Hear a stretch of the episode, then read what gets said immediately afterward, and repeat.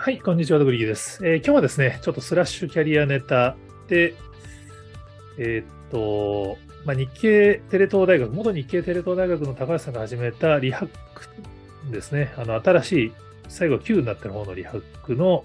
まあ、走れソリドゥスっていう新番組が始まったんですけど、まあ、ここはどうもスラッシュキャリア的なものをテーマにするらしくて、ちょっと僕のツイートを使っていただいたんで、ちょっとそのフォローも含めて、ちょっとスラッシュキャリアについてご紹介しておきたいと思うんですけど、なんかあの、高橋さんはスラッシュキャリア、僕がなんかその、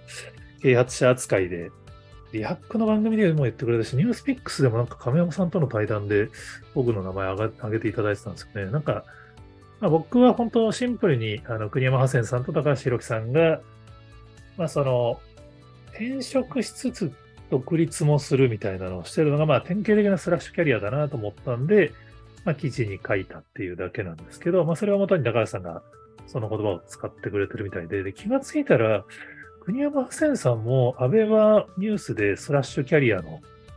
特集の進行をされてて、ちょっとね、スラッシュキャリアって実は多分2年ぐらい前、2、3年前に1回注目されて、そんなに流行らなかったキーワードなんですけど、ここに来てちょっと高橋さんたちが使ってくれてるんで、ちょっと再度注目されてる感じなので、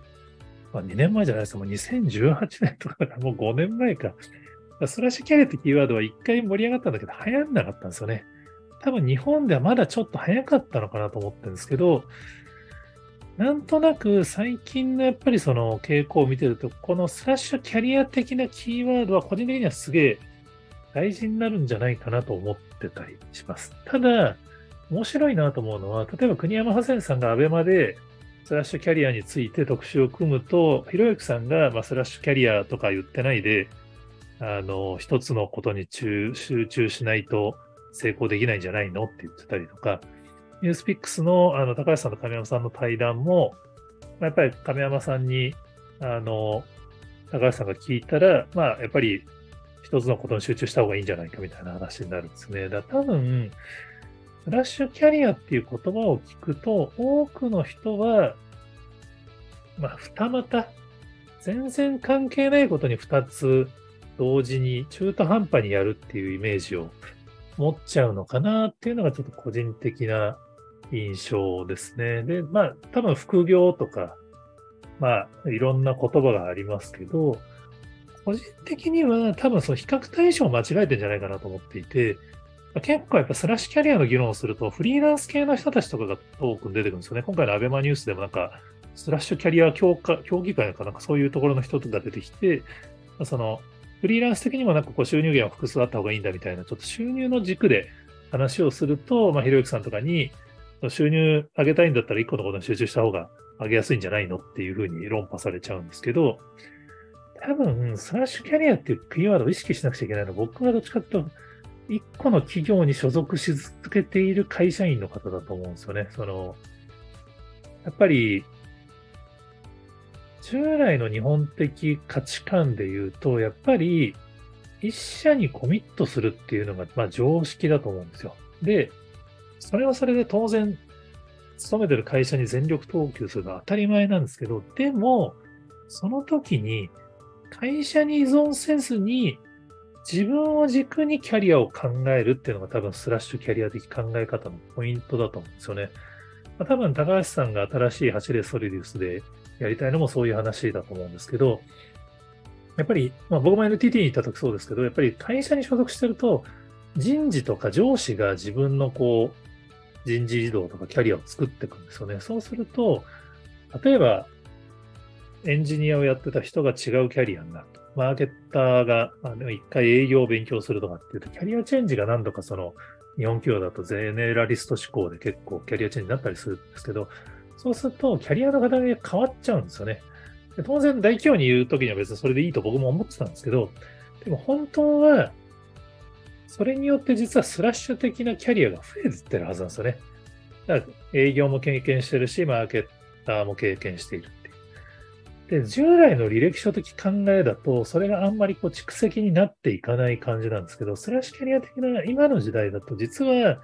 その一回マーケティング、デジタルマーケティングのプロになっていれば、それで仮にその一回その現場経験しろっつって営業現場に行ったとしても、このデジタルの経験は、そのまま活かせるんですよね。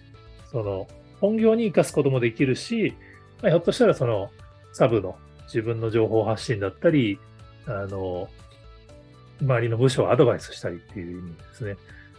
ていうふうに多分この積み上げ的にキャリアを考えることができるかどうか結構スラッシュキャリアのポイントだと個人的には思っていて、まあ、僕はずっと後ろにブロガーってつけてる人間ですけど、ブロガーって後ろについてることによって情報発信もできるホニャララっていう。まあ、全然職だとマーケターなんだけれども、情報発信もしている人。前職だと、まあ、社長なんだけど、情報発信もしている人みたいな感じの、あの、キャリアですけど、まあ、それによって、まあ、リスクヘッジもできるんですけど、多分、自分のキャリアを俯瞰的に見ることができるというのは多分一番大事だと思うんですね。